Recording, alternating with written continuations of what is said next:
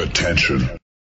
Das ist Postgame auf www.sportradio360.de. Denn nach dem Spiel ist und bleibt nach dem Spiel. Und wir haben genau hingehört.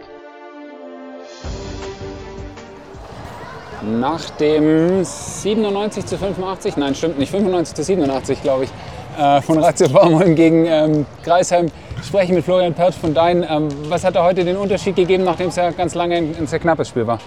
Ich glaube, dass vor allem das vierte Viertel den Unterschied gemacht hat. A, weil die Kreilsheimer gerade zu Beginn ein paar richtig dumme Fehler gemacht haben. Auch dieses unsportliche Foul von Stucky, ob es eins gewesen war oder nicht, am Ende des Tages wurde es gepfiffen. Das ist natürlich ärgerlich. Ähm, auch im Spielaufbau viele leichte Ballverluste. Und ich glaube, dass einfach diese knappe Rotation den Kreilsheimern auch so ein bisschen einfach ja, Probleme bereitet hat. Auch Justi Laxo in der Auszeit mal gesagt, hey, ich weiß, dass wir müde sind, aber lasst uns jetzt diese letzten dreieinhalb Minuten noch durchstehen. Also er hat seinen Jungs auch angesehen, man hat es auch, glaube ich, vielen angemerkt und Westermann, der Ausfall, ist natürlich nicht besser gemacht am Ende. Ja, da wollte ich gerade drauf raus, wenn natürlich ein Spieler wie Westermann äh, einer Mannschaft wie Kreisheim fehlt, dann ist es vielleicht auch fast schon vermessen, da so viel mehr zu erwarten. Oder hättest du gedacht, dass sie das, das Niveau bis ganz zum Ende halten können, auch ohne einen Leo Westermann? Ich habe nicht wirklich dran geglaubt. Also ich war, oder ich habe es während der Übertragung ein paar Mal gesagt, eine Halbzeit kriegen sie immer hin dann ist es meistens ausgefranst. Heute haben sie drei Viertel hinbekommen. Aber das alles, was dann am vierten Viertel am Anfang passiert ist, das war einfach zu viel. Und ähm, ich finde trotzdem, dass man wirklich sagen muss zu diesem Spielen, also Era Markovic, Heidelberg und dann jetzt eben Ulm, man sieht eine richtig krasse Verbesserung. Von vorne bis hinten, das muss man wirklich sagen. Und Mai, am Ende hat es heute nicht gereicht gegen Ulm, aber ich glaube nicht, dass es eine Schande ist, gegen Ulm zu verlieren. So. Ja, auch wenn du das äh, letzte Viertel, ich denke, sehr berechtigt kritisierst, aber es sind trotzdem, glaube ich, fünf Offensiv-Rebounds und fünf Steals, die sie im letzten Viertel holen. Also gerade der Einsatz, wo man manchmal das Gefühl hatte bisher im Saisonverlauf, dass sie da so ein bisschen ja, auch am Ende die Hoffnung verloren hatten, das scheint auf jeden Fall wieder da zu sein, oder? Nee, diese, diese, ähm, diese, diese Spannung, ähm, dieser Kampfgeist und auch die Freude am Basketball. Also klar, am Ende, wenn du verlierst, ist die Freude natürlich wieder weg. Aber so dieser Anfang, sie, sie, sie spielen sich nicht in so ein Loch rein. Und ich finde halt, dann merken sie selber, hey, wir sind weiterhin in dieser Partie und das setzt natürlich Kräfte frei, egal wie klein die Rotation ist. Und das muss man wirklich sagen. Also dieses Köpfe hängen lassen hat man eigentlich gar nicht gesehen und auch heute wieder nicht, obwohl es ein toughes Spiel war mit vielen Rückschlägen, die sie verarbeitet haben, auch ja. im dritten und zweiten Viertel. Ja. ja, und haben ja tatsächlich zwei von vier Vierteln gewonnen. Also. Genau, richtig. Ähm, erste und dritte, ähm, beide gewonnen. Wie gesagt, das letzte waren, was war es denn, 29 zu 15 oder 29 zu 17, irgendwie sowas um den Dreh. Das ist halt, ja, da, da, das merkt man, das ist dann ein Unterschied einfach. Und da hat halt Ulm auch eine, eine Rotation, die so viel größer ist. Kann Anton Gavel kann dann da vier Frische bringen ohne Probleme und der Jussi Laxo schaut auf die, auf die Bank und sieht dann drei müde und sagt so, ja, fuck, wen bringe ich jetzt gerade? Also das ist schon tough. Ja, auch wenn man äh, auf die Unterseite schaut, ähm, äh, Nunes Williams und Diallo, glaube ich, alle drei äh, eine Effektivität von über 20.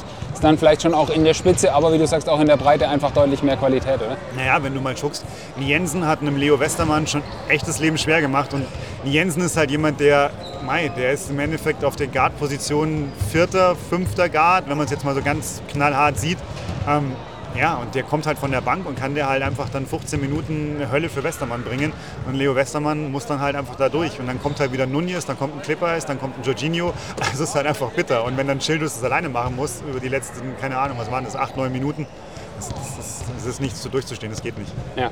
ja. Ähm, kurz ein paar Worte zu Karim Jalo, der hat auch wieder, finde ich, ein sehr, sehr gutes Spiel gemacht hat, offensiv wie defensiv. Schon ähm, sehr, sehr beeindruckend, mit welcher Stabilität er die Leistungen jetzt, ja, ich würde schon sagen, über die letzten zwölf Monate abrufen kann. Ne? Auf jeden Fall, er ist der mentale Anführer auch dieser Mannschaft. Er hat es zur Pause auch gesagt im Interview mit uns, ähm, dass der Fokus halt gerade so ein bisschen fehlt, dass sie halt gerade so in der 1 gegen 1 Defense viel zu viel zugelassen haben. Also gerade dieses Pick and Roll mit Westermann und Smith hat sehr gut funktioniert. Oder auch Childress in die Zone, das hat in der ersten Halbzeit defensiv überhaupt nichts gestimmt. Ähm, da war es so ein bisschen so, nehmen die die Kreilsheimer gerade ernst oder nicht? Das hat aber, glaube ich, dann auch Jallo in der Halbzeit nochmal seinen Jungs gesagt, dass es so halt nicht geht. Ähm, und da wird Anton Gavel auch sicher die Worte gefunden haben, aber Jallo ist der ja, mit emotionale Anführer dieser Mannschaft. Ohne Wenn und Aber und er geht halt auch mit Leistung voran. Und deswegen, glaube ich, folgen ihm auch alle. Ähm, das ist sehr ernsthaft, sehr fokussiert und sehr seriös. Ja ich weiß, die Saison ist noch relativ jung, aber wenn du nach vorne schaust, die Ulmer sind jetzt Erster. Ähm, Berlin und München schwächeln so ein kleines bisschen. Ähm, ich glaube, die Meisterschaft letztes Jahr hat niemand ernsthaft erwartet und auch dieses Jahr kann niemand ernsthaft drüber nachdenken. Aber trotzdem, wie, wie positiv siehst du, äh, was die Ulmer diese Saison schon spielen und auch wenn du nach vorn schaust? Ähm, ich finde es zunächst mal wahnsinnig beeindruckend, wie früh in der Saison, wenn wir schon bei dem Thema sind, sie so gut zusammenspielen und diese Teamchemie auch. Also man merkt richtig, das sind, die verstehen sich auf dem Platz unfassbar gut. Ähm, und wenn du jetzt gerade mich fragen würdest, muss irgendjemand oder gibt es irgendeinen Spieler, wo ich so ein bisschen na, unsicher bin, finde ich nein. Und das hast du ganz selten bei Mannschaften so früh. Ähm, die Ulmer haben dieses Jahr mit allen US-Jungs, die sie geholt haben und mit allen anderen einfach nur Einsen erwischt. Und, und das das ist wirklich was, wo ich sage, wenn die Jungs gesund bleiben über die ganze Saison, das kann immer passieren, dass du halt Pech hast, aber wenn die alle gesund bleiben und sich dann weiterhin noch so gut verstehen und dann nichts dazwischen kommt, dann wird das eine verdammt harte Aufgabe für alle anderen Mannschaften in der Liga, ähm, weil die sind, Ulm ist tough. Ulm hat in jetzt drei Overtime-Spielen immer gewonnen. Also die sind auch nervlich tough, also mental tough. Ähm, es kommt auch durch Anton Gabel, glaube ich. Und dementsprechend, ja, das ist eine richtig tolle Mannschaft. Und also gerade würde ich sagen, das Einzige, was diese Mannschaft stoppen kann, sind Verletzungen. Okay. Danke dir. Danke dir.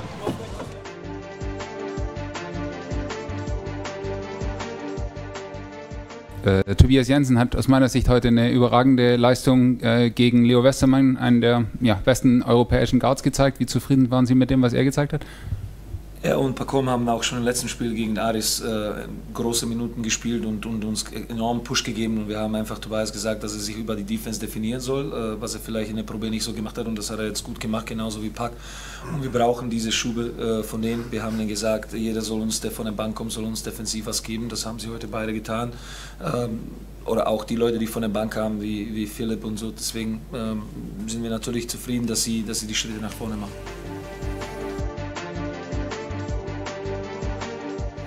Uh, Coach Laxo, you, you mentioned uh, areas for improvement, especially on the defensive side. In interior defense, is that your main your main focus point now, where you want to improve your team?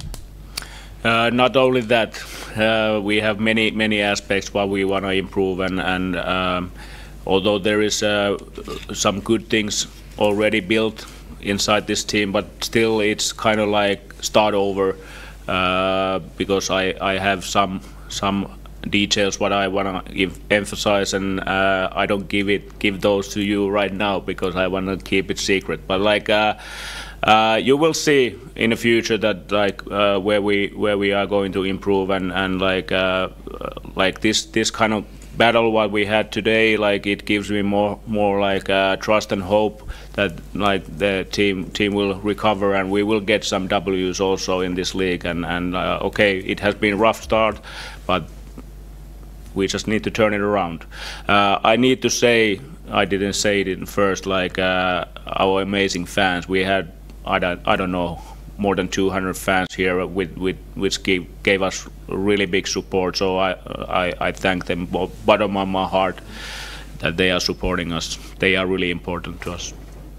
Uh, Leo Westermann had to leave the game and uh, couldn't come back. Do you already know what happened there?